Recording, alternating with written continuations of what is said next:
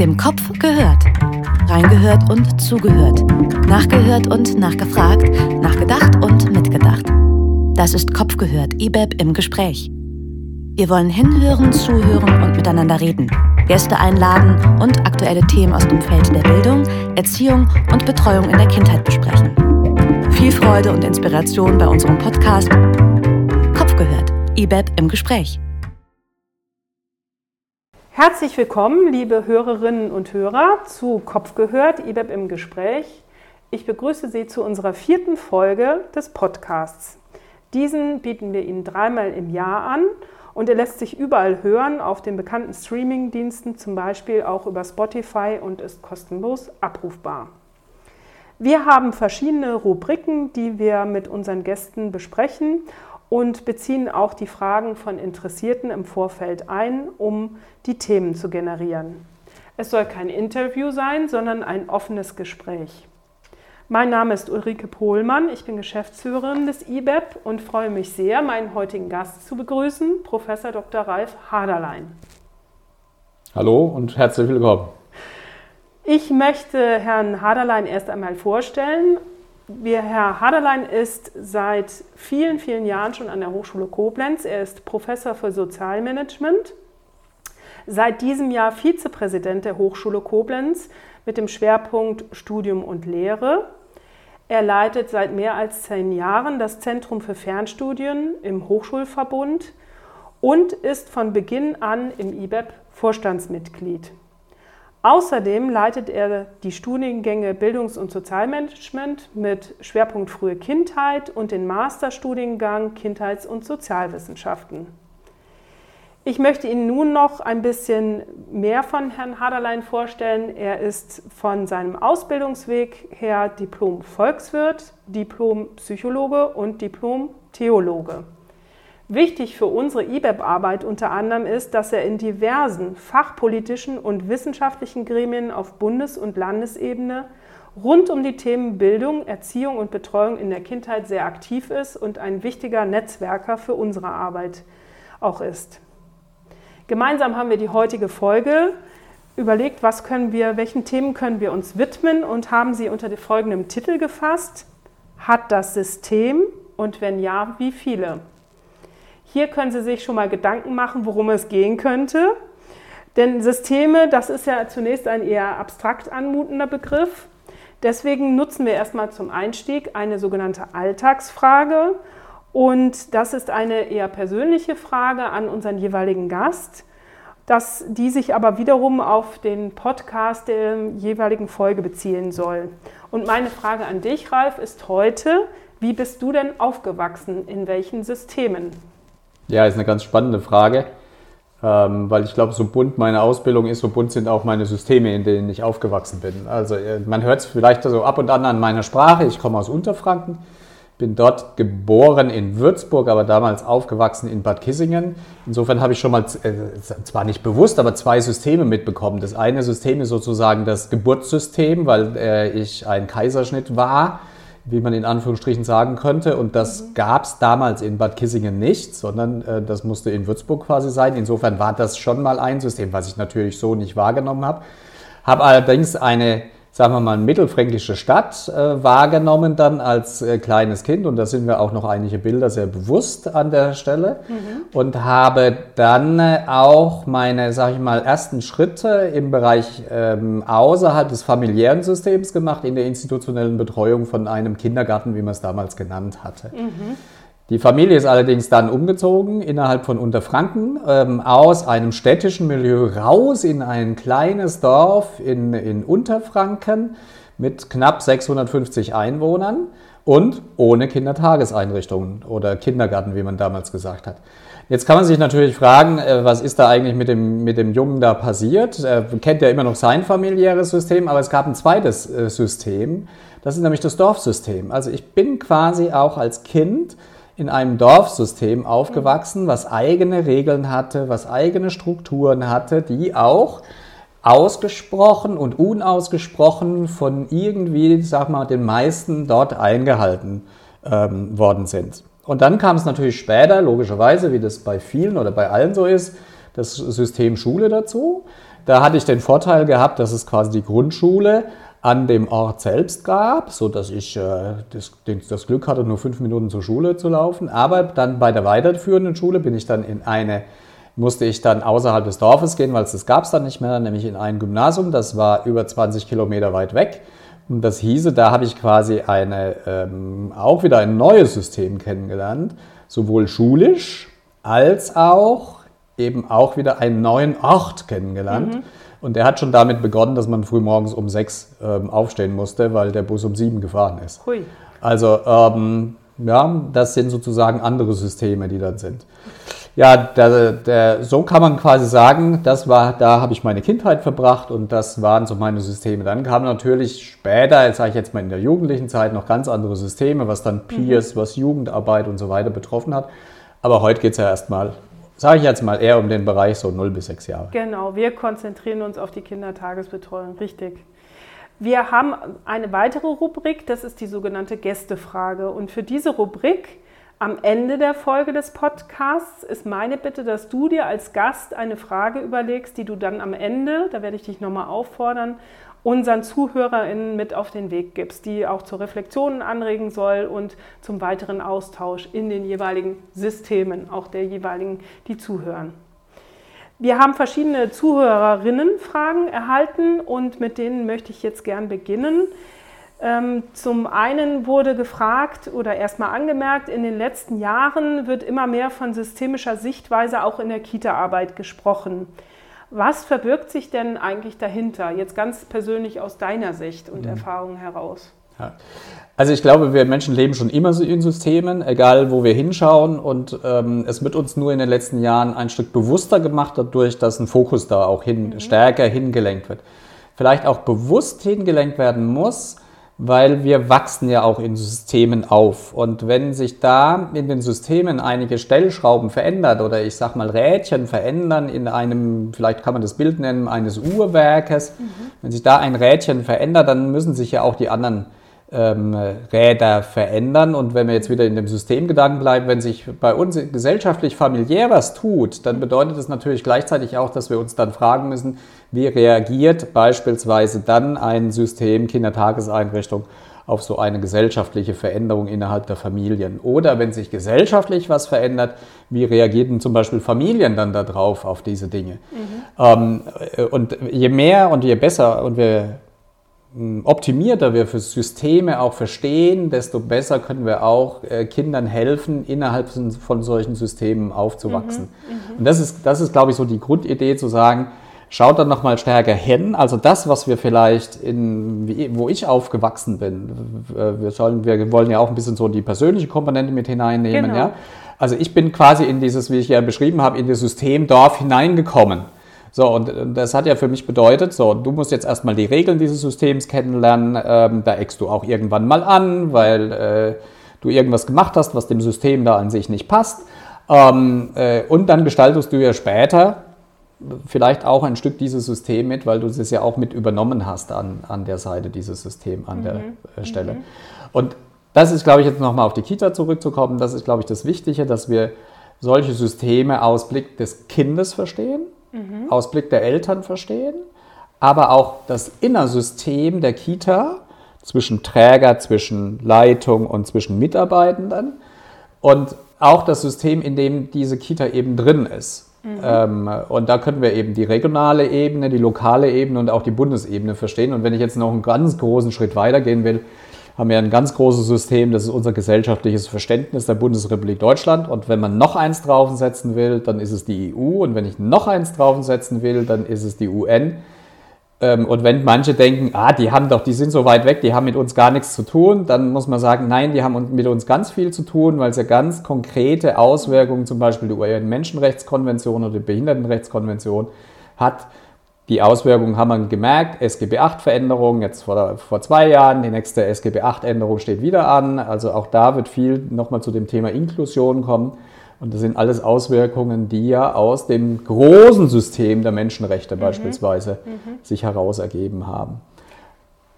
Das heißt, wenn man sich, ich habe gerade so ein Bild gehabt, als du angefangen hast von äh, den Kindern, dann ihren Eltern, Familien, Kita und immer größere Kreise quasi ziehend, aber es geht ja dann in beide Richtungen. Das heißt, aus dem, vom Kind ausgehend hinaus bis auf die UN-Ebene zum Beispiel, aber auch wieder zurück, auch wenn ich an die UN-Kinderrechtskonvention denke etc. Das siehst du schon, dass sich das in beide Richtungen bewegt. Ja, auf alle Fälle. Mhm. Man kann ja erstmal anfangen. Wenn man mal guckt, ein Kind wird geboren. Bleiben wir mal erstmal mhm. so in dem Bereich. Man könnte jetzt noch ein Stückchen weitergehen, ja, wenn man die ganzen äh, Themen sieht, ähm, vorgeburtliche Entwicklung eines Kindes und wie auch da schon Systeme das Kind beeinflussen können. Äh, da gibt es ja auch einige Studien, die dann auch sagen, je nachdem, wie man sich ernährt und, und, und, und, und. Also da gibt es ja auch schon viele. Aber ich würde mal sagen, wir fangen mal mit dem Zeitpunkt an, das Kind wird geboren an der mhm. Stelle. So, dann haben wir ja da auch schon ein kleines, kleines System. Das ist erstmal das System in der Regel zwischen dem Kind und der Mutter. Mhm. Das ist zumindest erstmal dieses System. Da spielt der Vater äh, auch eine Rolle an der Seite, aber die, die, die ersten wenn man mal Bindungstheorien anschaut, dann passieren die ersten Bindungsprozesse an der Stelle dort, wo Raum und Zeit von zwei Menschen zueinander zugetan sind. Und das ist in der Regel normalerweise die Mutter und das Kind. Mhm. Ähm, klar, es gibt auch andere Modelle da, aber jetzt bleiben wir mal bei diesem Modell. Das heißt, hier habe ich schon mal ein kleines System. Das heißt, und in diesem kleinen System lernt die Mutter ihr Kind mit den Reaktionen, die ihr Kind hat, zu verstehen und gleichzeitig lernt das Kind auch, je älter es wird, desto stärker natürlich die, auf die Reaktion der Mutter zu interagieren mhm. an der Seite. Und irgendwann äh, können dann ähm, Mütter unterscheiden, wenn das Kind schreit, ob das jetzt nur nach Aufmerksamkeit schreit oder ob das äh, beispielsweise sagt, ich habe jetzt Hunger. Mhm. Da behauptet man ja manchmal, die Männer können das nicht so gut, aber das lasse ich mal dahingestellt, ob das denn so ist oder ob das nur eine Wahrnehmung ist ist oder vielleicht irgendeine Stigmatisierung, die man da macht oder Zuschreibung, die man an der Stelle da vorzieht. Mhm. Also dann haben wir da ja schon ein kleines System. So, und dieses Kind wächst ja dann relativ schnell in dem nächsten System auf. Das mhm. ist dann die, die das familiäre Umfeld. Äh, sei es, dass es Geschwister hat, sei es, dass es ähm, stärker dann den Vater vielleicht noch in sein System mit einbezieht. Ich bleibe jetzt mal bei diesem Modell. Ja? Ich weiß auch, dass, es, äh, dass wir heute auch einen Anteil von Kindern haben, die in sogenannten Einelternfamilien aufwachsen. Ähm, aber ich bleibe jetzt mal bei diesem klassischen Modell. Das soll ja nur modellhaft sein. So, dann haben wir quasi diese kleinere Familie und dann kommt der, das Umfeld, wenn die Onkels, die Tantens, die Omas, die Opas und was weiß ich, was dann alles.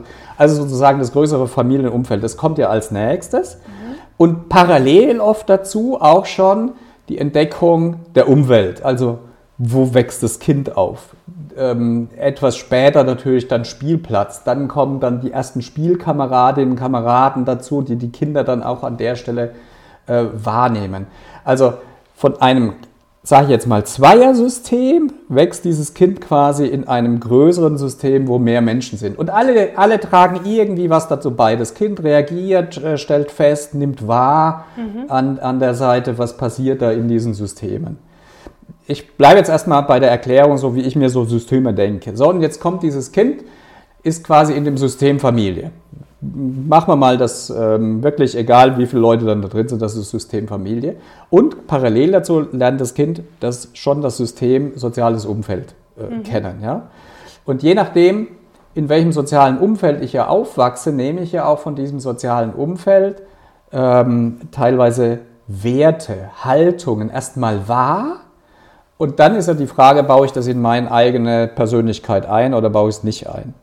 Aber das nehme ich erstmal als Kind wahr. Ich reagiere sozusagen auf das soziale Umfeld. Mhm. Und das soziale Umfeld reagiert ja auch auf mich. Das ist ja immer so eine Gegenseitigkeit. Mhm. Also wir haben, wenn man so will, zwei Lebensräume schon von Kindern. Der Lebensraum Familie, Lebensraum soziales Umfeld als ein System. Dann kommt das Kind, je nachdem, wann die Eltern sich dafür entscheiden, in eine institutionelle Einrichtung, sei es die Tagespflege oder die Kindertageseinrichtung, dann habe ich sozusagen da ein drittes System, mhm. was Kinder kennenlernen in ihrem Aufwachsen.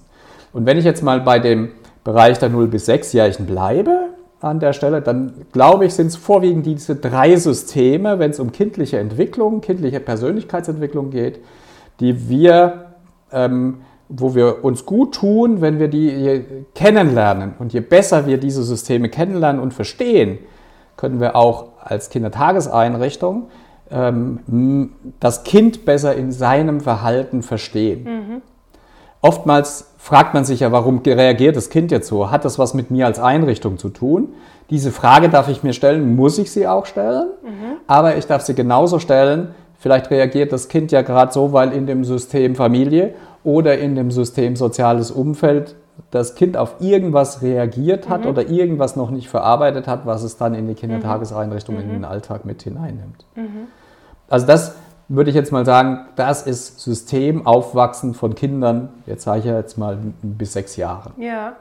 Damit hast du schon äh, indirekt direkt meine Frage, nächste Frage beantwortet, inwiefern dieser Ansatz auch in der Arbeit von Kitas hilft nämlich dieses Bewusstsein für die unterschiedlichen Systeme, in denen Kindern sich bewegen, erstmal zu haben und diese wahrzunehmen und zu erkennen. Was ist denn nun, die Teams sind ja auch vielfältig, wenn die ähm, unterschiedlichen Fachkräfte beispielsweise diese Systeme unterschiedlich wahrnehmen und einordnen und da nicht alle deckungsgleich das wahrnehmen. Wie kann man da weiter mit umgehen aus deiner Sicht? Mhm. Das ist eine spannende Frage. Ich glaube, Grundsätzlich erst, ist es auch erstmal so, dass ich als Einrichtung genau das, wie du das gesagt hast, wahrnehmen muss, dass meine einzelnen Mitarbeitenden die unterschiedlichen Systeme anders einschätzen. Das mhm. ist erstmal Fakt, weil mhm. das jeder von uns macht. Ja? Jeder nimmt das mit seiner eigenen Brille wahr, das System, in dem der andere drinsteckt. Es geht ja um die Beurteilung oder, ja. oder Wahrnehmung des Systems des anderen dann. Für die Einrichtung ist es natürlich gut, sich dann hinzusetzen und sich zu überlegen, was heißt das jetzt ähm, in Bezug auf das einzelne Kind. Und dann versuchen, gemeinsam da eine Linie zu finden. Ich weiß, dass es ganz schwer ist, ähm, gerade wenn man vielleicht eine Einrichtung hat, die viele Teilzeitkräfte an der Stelle haben, wo äh, mehrere Personen äh, in Kontakt mit dem Kind sind, dann muss man natürlich nochmal in der Einrichtung überlegen, wie gestaltet man Prozesse, dass Informationen auch weitergegeben werden. Aber nochmal zurückzukommen zu der Ausgangsfrage ist natürlich so, wo die Einrichtung sich bemühen muss, sich die Systeme der Kinder vor Augen zu halten und versuchen, sie zu verstehen, weil mhm. sie dann auch besser verstehen kann, was die Verhaltensweisen der, der Kinder sind. Und das bedeutet natürlich, dass ich als Team dann auch mich gut reflektiere. Wie mhm. hast du das wahrgenommen? Wie habe ich das wahrgenommen? Mhm. Können wir uns da gegenseitig nochmal ähm, die Wahrnehmung schärfen zu dem Kind hin oder brauchen wir vielleicht nochmal zusätzliche Informationen? Und manchmal ist es ja dann gut, dass ich vielleicht die ein oder andere Information noch aus den anderen Systemen brauche, wie aus dem System Familie oder aus dem System soziale Umfeld, die ich vielleicht so noch nicht gekannt habe. Mhm. Weil manchmal ist es ja so, dass Kinder reagieren, aber nicht drüber sprechen. Mhm. Ähm, und dann ist es wichtig wahrzunehmen, ist das jetzt bei uns in der Kita basiert oder ist das etwas, ja. was Kinder aus anderen Systemen mitnehmen? Mhm. Und ich glaube halt, je stärker wir diesen Systemgedanken verstehen können, desto besser, was ich vorhin schon mal gesagt habe, ist es auch Kinder zu verstehen, ihre Reaktionen zu verstehen und sie gegebenenfalls auch zu fördern. Mhm. Ich bringe das nochmal zu einem sehr aktuellen Thema, wo ich weiß, dass es auch ähm, einige Kolleginnen und Kollegen vielleicht anders sehen, solche Sachen. Ähm, beispielsweise das Thema Sprachentwicklung von Kindern. Ja, das mhm. ist ja gerade eine ein ganz große Diskussion und manche Politikerinnen und Politiker und manche Wissenschaftler, Wissenschaftlerinnen sagen ja, die Kita muss mehr tun, damit es funktioniert und damit es in der Sprache besser wird. Das wäre ja so ungefähr so nach dem Motto, ich stecke das Kind in die Kita und am Ende kommt sprachfähiges Kind raus. Ähm, wenn wir Systeme denken, dann müssten wir schon verstanden haben, dass es nicht funktionieren wird. Mhm. Zumindest nicht in der optimierten Form, wie sich das manche vorstellen. Vorne reinstecken, durchwaschen, hinten kommt es raus an der Stelle. Ich sage es mal so sehr funktional mhm. an der Seite. Mhm. Äh, so, wenn wir dann wieder versuchen, Systeme zu verstehen, haben wir, ich bleibe mal erst bei dem Kind. Da fällt die erste Frage schon an, hat das Kind, darf ich es mal sehr salopp sagen, Bock jetzt in dem Augenblick, wo die Mitarbeiterin das jetzt will, zu sagen, ich mache jetzt Sprachentwicklung. Ja, ja. Ähm, es gibt einen äh, äh, großen Erziehungswissenschaftler, den Kollegen Dolase, da finde ich spannend, der hat auch ganz viel in, der, in dem Thema auch Sprache auch gemacht und er sagt, das Be die beste Methode ist, um eine Sprache zu lernen, man verkliebt sich. Warum? Weil ich eine Beziehung habe, ich habe eine Motivation und ich habe einfach Lust darauf, den anderen zu verstehen und deswegen werde ich da auch ganz schnell in der Offenheit sein. Jetzt kann man grundsätzlich mal sagen, Kinder haben Lust zu sprechen. Ja. Das äh, würde ich jetzt mal keinem Kind absprechen, dass es das Richtig. nicht will Ja. an der Seite. Wenn ein Kind es nicht will, dann hängen wir schon wieder in dem ersten, was ich beschrieben habe, mal wach zu werden. Was steckt dahinter? Richtig. Ist es das System Kita? Oder, und das ist es jetzt, wo wir sehen müssen, Kinder wachsen eben in den drei Systemen auf. Oder ist es das System Familie? Oder ist es das System soziales Umfeld? Und wenn wir Sprachentwicklung von Kindern uns anschauen, dann glaube ich, ist es ganz notwendig, immer alle drei Systeme anzuschauen. Wie ist die Familie da in dem Thema Sprachentwicklung unterwegs? Wie ist der Sozialraum in dem Thema Sprachentwicklung unterwegs? Und wie ist auch die Kita unterwegs? Ich gebe Ihnen mal ein Beispiel, oder ich gebe dir mal ein Beispiel. Ähm, das soll jetzt nicht heißen, dass ich sage, es ist wertend, ganz wichtig an der Stelle, sondern nur beobachtend. Und wa wahrscheinlich ist diese Beobachtung auch nur singulär und nicht systematisch. Ich kann nur sagen, wenn ich das immer so aufstelle, dann sagen mir manche Menschen, ja, beobachte ich auch so. Wenn ich auf einem Spielplatz bin, dann beobachte ich manche Eltern, die sitzen auf der Bank und unterhalten sich und das Kind sitzt allein, lange Zeit allein im Sandkasten und spielt vor sich hin. Jetzt kann man zwar sagen, richtig, das Kind braucht auch seine Zeit und man muss nicht überall und ständig, äh, das ist alles richtig. Aber meine Beobachtung ist zumindest, dass ich glaube, man könnte ja mal darüber diskutieren, wenn Eltern an der Stelle mit ihren Kindern zusammen im Sandkasten sitzen und mit ihnen reden, betreiben sie ja automatisch Sprachentwicklung. Neben anderen Dingen, die da auch noch sind. Oder auch da noch ein Beispiel dazu. äh, Stiftung Lesen hatte jetzt Anfang dieses Jahres eine Studie rausgebracht, wo der Anteil der Eltern, die den Kindern nicht mehr vorlesen, da geht es nur um reines Vorlesen, was die mal abgefragt habe, wo der Anteil merklich wächst an der Seite. So, und jetzt komme ich zu dem Gedanken, den ich vorhin gesagt habe. Wenn gesellschaftliche Systeme sich verändern, wie müssen dann andere darauf reagieren? Weil, wenn wir mal schauen, was haben Familien oft gemacht? Da gab es die Oma, die hat vorgelesen. Dann gab es in manchen Familien das gute Nachtgebet. Dann gab es in manchen Familien, die haben miteinander gemeinsam gesungen und, und, und.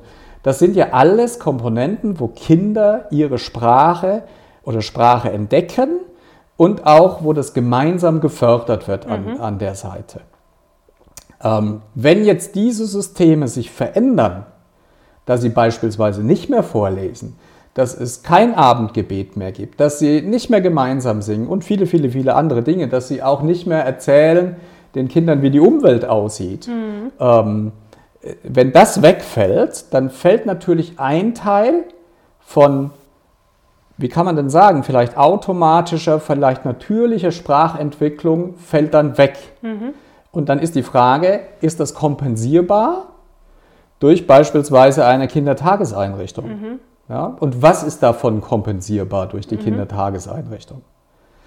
Ähm, und gleiches gilt beispielsweise, wenn das Kind in einem Umfeld aufwächst, das vielleicht nicht die deutsche Sprache als erste Sprache hat. Das kann ja in der Familie sein, das kann aber auch in einem sozialen Umfeld sein Ja. dann ist es natürlich auch so, dass uns bewusst sein muss, wenn das Kind in zwei Systemen eine andere Sprache als die deutsche Sprache, als die- Alltagssprache erlebt, ähm, wie kann dann eine Kindertageseinrichtung quasi Deutsch so als Alltagssprache rüberbringen, dass die Kinder damit selbstverständlich aufwachsen? Äh, Und deswegen glaube ich, ist es eben nicht einfach zu sagen, wir machen so eine monokausale Kette, davon bin ich ja ausgegangen, Ja, richtig. dass wir sagen, ähm, das Kind kommt in Deutsch nicht zurecht, jetzt holen wir es mal separat raus und dann kommt da jemand von außen und macht mit denen jetzt mal ein bisschen Sprache. Ich karikiere es jetzt mal ganz bewusst, ja, ähm, und dann wird es schon funktionieren. Nein, wir müssen Systeme anschauen an der Seite. Weil eben Bildung im weitesten Sinne immer was mit Motivation und mit Beziehung zu tun hat. Du bist jetzt stark auf die Familien auch eingegangen. Ich würde gerne noch mal den Schwenk auf die Kitas selber lenken. Ähm, eine weitere Zuhörerinnenfrage ist, wie kann denn die systemische Sichtweise in der heutigen Kita-Arbeit, die auch natürlich unter einer Personalsituation steht, die nicht immer optimal ist, um es mal vorsichtig zu formulieren, also Fachkräfte, Mangel, auch Fachkräftesituation insgesamt, wie kann denn da die, äh, diese Arbeit gut funktionieren, wenn man systemisch arbeitet? Ist das ein Mehrwert? Ja, also ich glaube auf alle Fälle, dass ein Mehrwert ist. Und jetzt kommen wir natürlich in zwei Bereiche hinein. Auf der einen Seite das, was, was wir gerade miteinander diskutiert haben, das Kind in sein System wahrnehmen. Mhm. Ich glaube, das ist schon einmal der erste Zugang an, an der Stelle. Ähm, und klar, das hat auch immer, mit, immer was damit zu tun, wie führe ich Elterngespräche, was weiß ich von Eltern, was weiß ich vom sozialen Umfeld. Ähm, das hat auch was mit Zeit zu tun. Elterngespräche äh, brauchen Zeit. Ja. Soziales Umfeld vielleicht wahrzunehmen, wenn ich da selbst nicht als pädagogische Fachkraft aufwachse, braucht es auch Zeit zu wissen, wo wächst denn eigentlich dieses Kind in seinem sozialen Umfeld an der Seite noch auf. Ich glaube, das ist, das ist so dieses eine System, was notwendig ist und was auch wichtig ist an, an der Stelle. Ähm, dann haben wir natürlich die Frage, gibt es schon irgendwie eine Grundkompetenz, die pädagogische Fachkräfte mitbringen. Dann sind wir in mhm. dem Ausbildungssystem. Mhm. Also die, die spannende Frage, vermittelt unser Ausbildungssystem denn solch ein systemisches Denken schon oder sind wir sehr stark fachorientiert unterwegs, wo wir sagen, jetzt ist Sprache, jetzt ist Mathe, jetzt ist Didaktik und sonst was. Da hat man ja in der Ausbildung äh, versucht, das in den Lernfeldern äh, umzusetzen, dass man quasi genau sagt, wir müssen weg von diesem spattenorientierten Denken hin wirklich zu einem kindzentrierten Denken. Ähm, ich glaube, da ist noch Optimierungsbedarf an manchen Stellen, ähm, gerade auch wenn es darum geht, ähm, die Fachkräfte, die das dann an den entsprechenden Fachschulen oder Hochschulen unterrichten, dass die eben auch ein systemisches Denken mitbringen ja. müssen. Also wir haben ja immer so eine Kette. Ne? Mhm. So, jetzt komme ich, komm ich mal wieder zurück. Das war sozusagen das Ausbildungssystem. Bringen die denn das mit?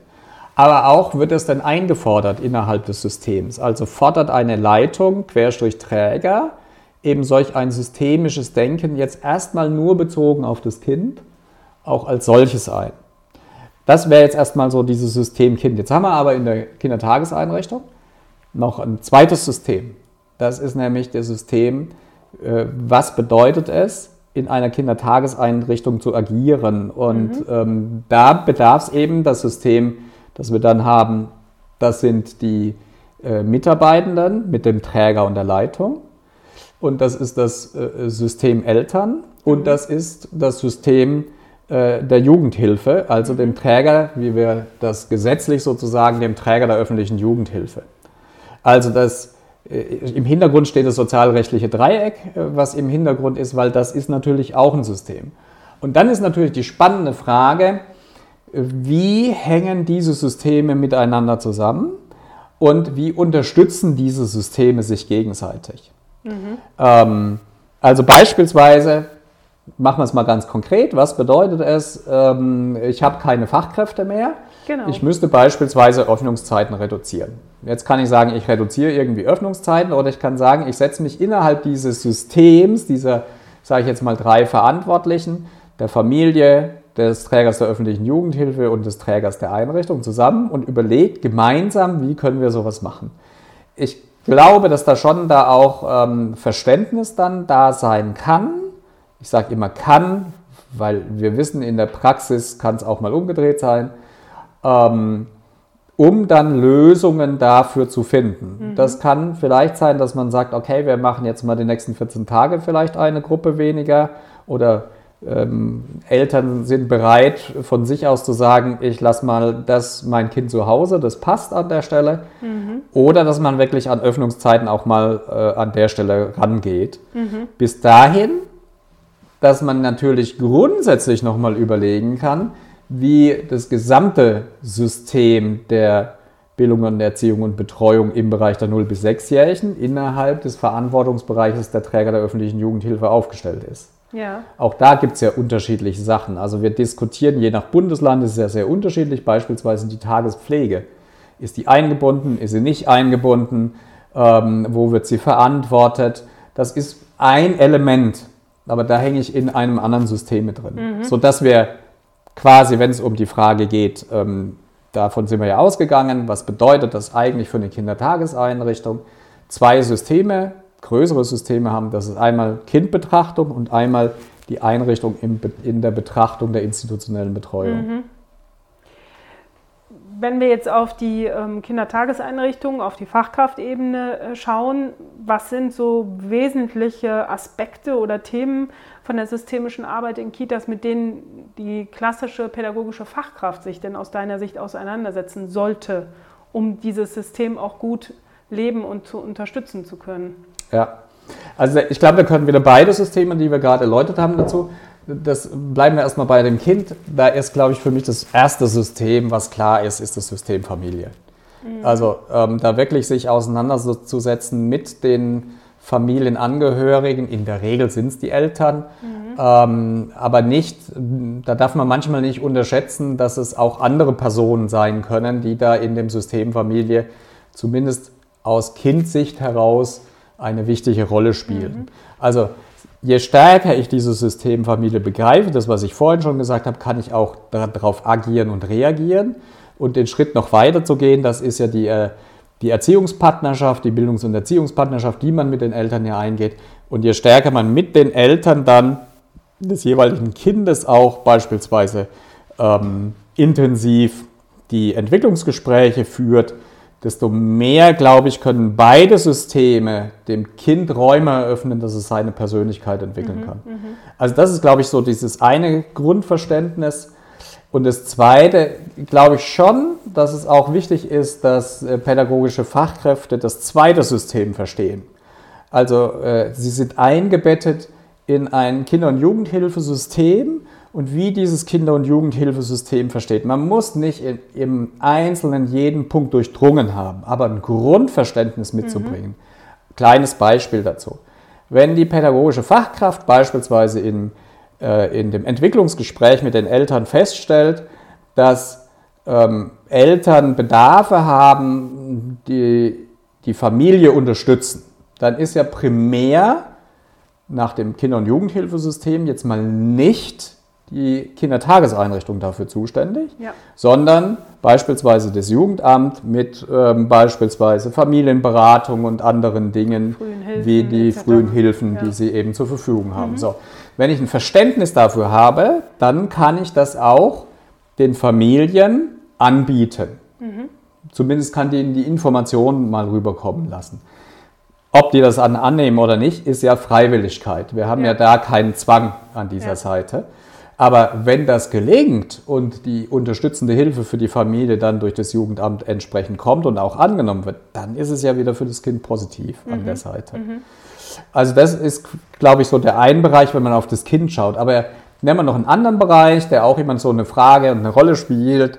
Ähm, ich gehe mal ganz, ganz bewusst in einen kom komplett anderen Bereich, Finanzierung von Kindertageseinrichtungen. Auch da, glaube ich, ist es gut, ein Grundverständnis zu haben, weil manchmal wird man ja auch als pädagogische Fachkraft mit solchen Fragen konfrontiert, die von Eltern kommen. Ja, warum muss ich einen Elternbeitrag zahlen? Beispielsweise. Ja?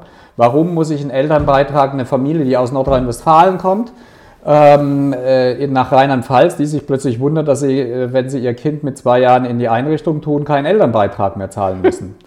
Äh, ja? ja? so dann kann ich als pädagogische Fachkraft äh, tue ich gut, wenn ich verstanden habe, es gibt neben dem lokalen System auch, ich sage jetzt mal ein Ländersystem, ja. wo ein Land eben zu solchen Entscheidungen kommt und könnte dann solche Dinge, die jetzt nur was mit Finanzen zu tun haben, aber auch äh, den Eltern vielleicht erklären. Nochmal, man muss nicht in die Kita-Finanzierung im Einzelnen bis in Tiefe ja. rein, aber ein Grundverständnis zumindest für die ähm, länderspezifischen Dinge zu haben. Mhm, mh.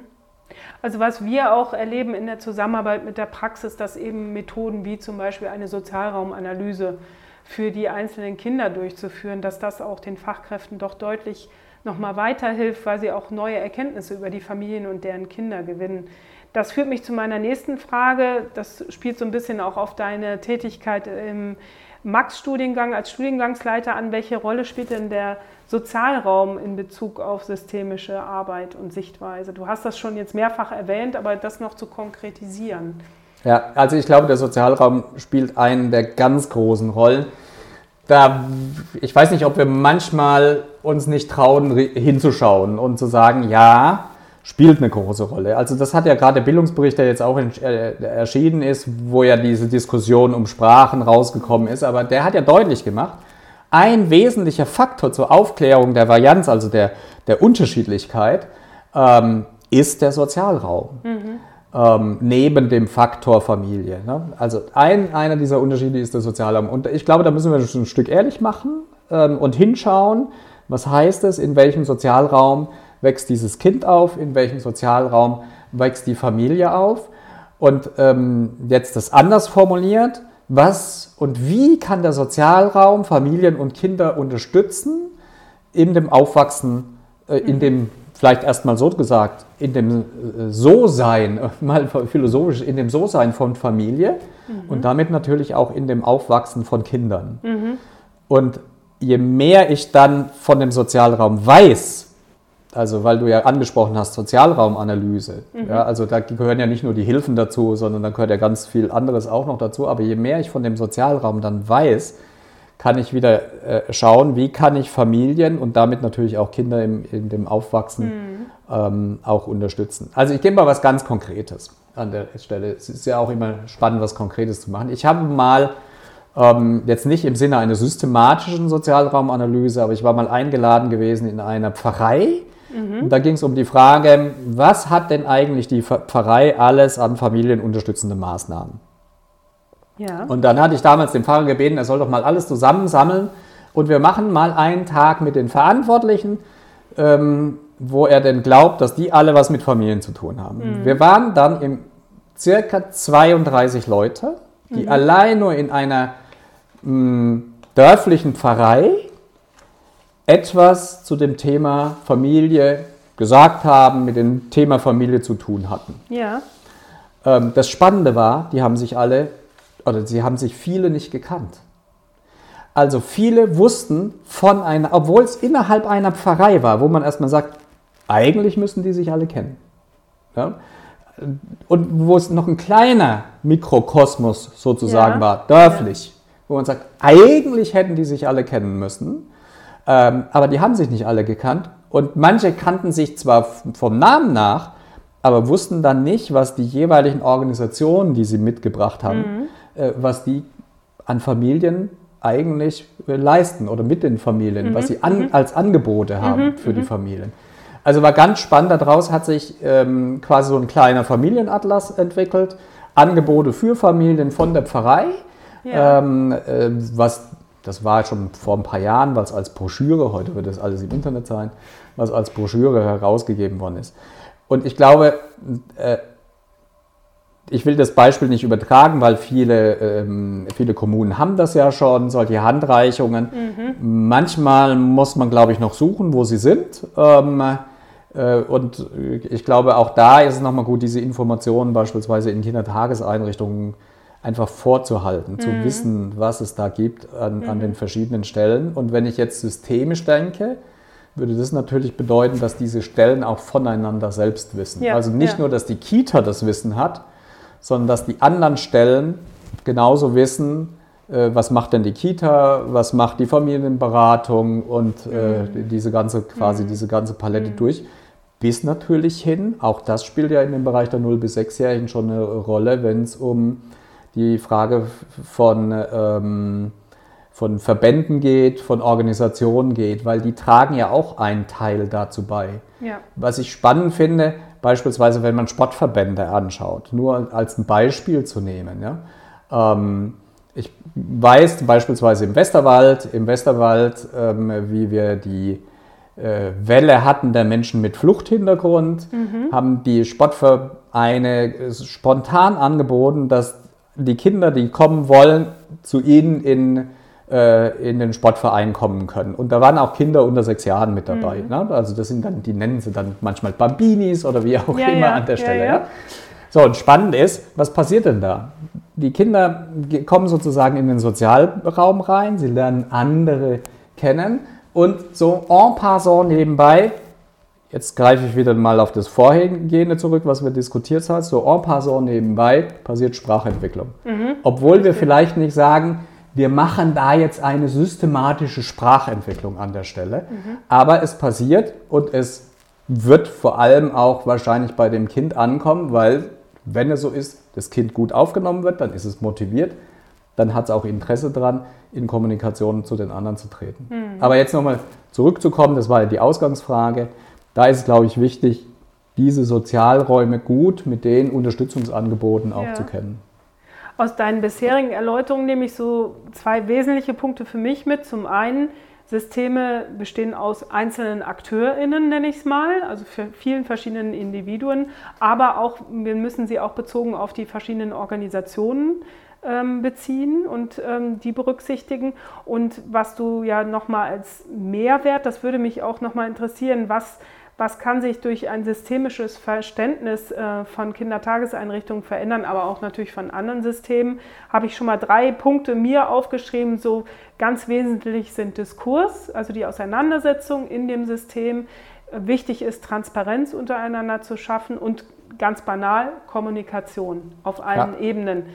Aber was kann konkret, jetzt nochmal auf Kita bezogen, wie kann das Feld äh, von dieser systemischen Sichtweise profitieren? Ja, ich gebe da vielleicht mal ein Beispiel. Also was mich ähm, begeistert hat, ist ein Projekt, was in Hessen gelaufen ist, in der Stadt Bad Nauheim.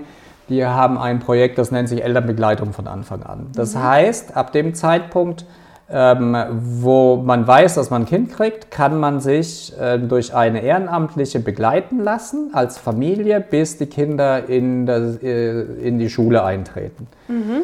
Diese ehrenamtlichen Begleitungen werden hauptamtlich äh, geschult und das macht der Träger der öffentlichen Jugendhilfe oder die Kommune oder die Stadt macht es dort.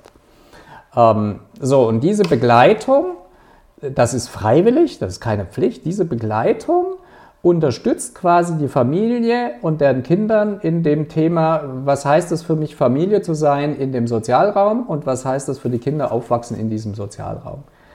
Stellt beispielsweise jetzt diese Begleiterin fest, dass die Familie mit ihrem, äh, mit ihrem Lebenseinkommen nicht zurechtkommt, ähm, dann hat der Sozialraum sich dazu entschlossen zu sagen, okay, ähm, Du als Begleiterin dieser Familie kannst dieser Familie anbieten, dass beispielsweise jetzt ähm, von der lokalen Bank mhm. jemand kommt und diese Familie begleitet, bis sie mit ihrem Lebenseinkommen wieder zurechtkommt. Mal angenommen, wenn das wirklich finanztechnische Probleme mhm. sind, ja? nicht mhm. nur ähm, Arbeitsprobleme an der, an der Seite. Ja? So, und das heißt, die haben ein System aufgesetzt, wo diese unterschiedlichen Unterstützungssysteme dazu beitragen, dass diese Familie ein freundliches Willkommen in dieser Stadt hat und wir begleiten dich, weil wir wissen, am Anfang sind es große Herausforderungen, Familie zu sein, Familie zu denken ähm, und natürlich auch, dass dann äh, für die Kinder ein gutes Feld geschaffen wird. Mhm. Ähm, interessanterweise ist, dass in den Ergebnissen äh, die wesentlich weniger stationäre Hilfen benötigen, mhm. weil sie rechtzeitiger Familienunterstützungsangebote anbieten können. Mhm. Ähm, würde man jetzt diesen systemischen Gedanken nicht nehmen, dann würde die Familie quasi aufwachsen, würde nie wissen, dass das ein oder andere vorhanden ist. Und dann, im Extremfall, ja, ist dann das Kind plötzlich in der stationären Einrichtung, weil es vielleicht mit der Familie nicht mehr zurechtgekommen ist oder aus anderen Gründen. Das sind jetzt solche Extremfälle, aber an denen kann man ja manches ja, deutlich machen, ja. wie Systeme funktionieren. Weil oft ist es so, wir merken erst, wenn es nicht mehr funktioniert, äh, dass wir eigentlich am System hätten arbeiten müssen. Mhm. Ja, das mag jetzt ein Beispiel sein. Ich glaube, an sowas Konkreten kann man es nochmal deutlich machen. Und das bedeutet natürlich auch in einer Kindertageseinrichtung, wenn ich, nehme da auch mal so ein Beispiel nochmal aus einem anderen Bereich heraus, mh, hm, wenn es darum geht, mit Kindern unterschiedliche, so, den Sozialraum unterschiedlich kennenzulernen. So, jetzt kann ich hergehen, kann als ähm, pädagogische Fachkraft sagen, wir lernen jetzt mal den, den, den Sozialraum kennen. Oder, und das machen ja auch viele, aber äh, damit es nochmal deutlich wird, oder ich sage, okay, dann machen wir mal einen Ausflugstag, falls es den noch gibt, zum Bäcker. Klammer auf, wenn man da noch äh, hygienetechnisch rein darf. Ja. Wir müssen ja alles solche Dinge beachten. Mhm. So, und dann erzählt der Bäcker oder die Bäckerin von ihrem Handwerk. Das kommt anders bei den Kindern an, als wenn es die pädagogische Fachkraft erzählt. Ähm, und so kann man den Sozialraum beispielsweise mhm. mit den Kindern ähm, vielleicht anders entdecken. Ich will nicht sagen besser oder schlechter, ich sage anders mhm. entdecken. Mhm. Kinder kriegen vielleicht da einen anderen Bezug, als wenn sie das nur über Bilder kennenlernen. Ähm, das ist so zum Beispiel ein Teil, also nochmal so den Sozialraum. Oder beispielsweise, es gibt auch in der Eifel eine Kommune, die sich dafür entschieden hat, dass sie, soweit es geht, nur regionale Produkte ja. in der Einrichtung verwendet und den Kindern versucht deutlich zu machen, wo die Produkte aus der Region herkommen. Also Kinder dann quasi äh, wissen, die, die Ketten kennen, wo kommt dieses ja. Produkt her, wer schafft da. Ja. Und vielleicht, und oft ist es ja so, dass dann Vater oder Mutter dann da mal arbeitet und warum dann auch nicht so ein Unternehmen über sowas mal kennenzulernen. Mhm. Das ist aber eher so dieses dann, ich lerne meinen Sozialraum kennen. Mhm. Ähm, bedeutet natürlich, das kann ich übertragen auf viele andere Dinge auch, gerade auch wenn es auf die Unterstützungsleistungen geht. Und da können sich, glaube ich, auch gerade Kindertageseinrichtungen ein Stück entlasten. Mhm. Ähm, wenn ich jetzt mal auf Rheinland-Pfalz schaue mit dem Sozialraumbudget, das ist ja zumindest hat der Gesetzgeber das so festgelegt, dass er sagt, das soll vor allem auch die Leitungskräfte entlasten an der Seite, aber auch den Sozialraum mit ähm, in die Einrichtung hineinnehmen und mhm. den Sozialraum auch unterstützen. Wichtig an der Stelle ist, das soll nicht die Arbeit des Jugendamtes ersetzen, wenn es um die Hilfen zur Erziehung geht. Ähm, manche vermischen das manchmal, aber das ist damit mhm. nicht gemeint, mhm. sondern das ist wirklich eine andere Zielrichtung, die da gedacht mhm. ist. Mhm. Ähm, und wenn das gut funktioniert, dann kann man richtig Einrichtungen auch ein Stück entlasten an der Seite und dann haben die pädagogischen Fachkräfte auch vielleicht die ein oder andere Zeit mehr, sich dann den einzelnen Kindern zuzuwenden. Ja, ja. Mich würde bei dem kurz nochmal zu dem Beispiel Bad Nauheim interessieren. Ähm, Entscheidungen für solche äh, Arbeitsweisen und solche Ausrichtungen eines komplexen Systems ähm, sind ja auch abhängig von der Bereitschaft auf politischer Ebene für Gelder? Kost, also jetzt mal ganz plump gefragt, kostet so etwas mehr Geld, als wenn ich nicht mich für eine solche grundsätzlich systemische Sichtweise entscheide? Ist das schon erhoben worden in der Region? Ja, ganz spannend. Also die äh, Stadt Bad Nauheim in der Evaluation, die ich da gelesen habe, äh, sagt ganz eindeutig, sie haben unterm Strich Gewinn gemacht und zwar doppelten Gewinn. Auf der einen Seite, weil die Investitionen, die sie ähm, in die Prävention hineinstecken, äh, wesentlich weniger, ökonomisch wesentlich weniger sind, mhm. als das, was sie ausgeben würden, allein nur für den Bereich der stationären Jugendhilfe. Wow. Also das, was sie in der stationären Jugendhilfe sparen, ja. ähm, ist weit mehr als dass sie, das, was sie ausgeben für das System, was sie mhm. aufgesetzt mhm. haben. Das ist der ökonomische mhm. Bereich. Ähm, der andere ist natürlich der inhaltliche Bereich den ähm, auch das Projekt sehr stark hervorgehoben hat, weil sie sagen, also da, das ist ja die Unterstützung der Familien. Familien fühlen sich wohler, ähm, ähm, bleiben auch länger in der Stadt Bad Nauheim und den Kindern geht es, ich sag mal, mit dem, mit dem einfachen Satz einfach auch ein Stückchen besser. Mhm. Wie kann es gelingen, Verantwortungsträger von solch einer Arbeitsweise, solch einem systemischen Arbeiten zu überzeugen? Ich glaube, das ist die größte Herausforderung, die wir haben. Und zwar egal wo. Ob wir das auf der Ebene der pädagogischen Fachkraft sehen, ob wir das auf der Ebene der Leitung, des Trägers, auf der Ebene der lokal verantwortlichen ja. politischen Gremien. Ich kann dann weitergehen auf die Landesebene bis auf die Bundesebene hochgehen. Ja. Ähm, und da geht es, glaube ich, nur meines Erachtens mit Beispielen bringen, bei, dass ein Verständnis geschaffen wird dafür, vielleicht auch Aha-Erlebnisse schaffen und solche Dinge wie beispielsweise, was die Stadt Bad Nauheim gemacht hat, ähm, auch noch ein Stückchen größer bekannt äh, zu machen. Mhm. Wir haben ja auch, man darf das nicht vergessen, das Thema ist meines Erachtens nicht neu, wir justieren es neu an der Stelle, äh, wenn wir das anschauen, was wir in den letzten äh, Jahren mit Familienzentren diskutiert ja, haben. Ja? Ja.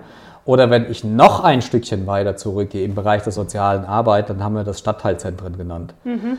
Ähm, klar, das darf man nicht alles ähm, über einen Kamm stellen, die haben mh, mm, unterschiedliche Ausrichtungen, aber da ging es immer wieder um dieses Thema Vernetzung schaffen, Netzwerke verstehen und die Netzwerke sollen Unterstützungsleistungen für die einzelnen Herausforderungen von mhm. Familien oder Jugendlichen ähm, an der Stelle ja auch bieten. Ich, mhm. Also das ist, glaube ich, eine ganz wichtige Seite und das durchzieht sich halt wirklich von der einzelnen pädagogischen Fachkraft bis in die, sage ich jetzt mal, Bundespolitik hinein.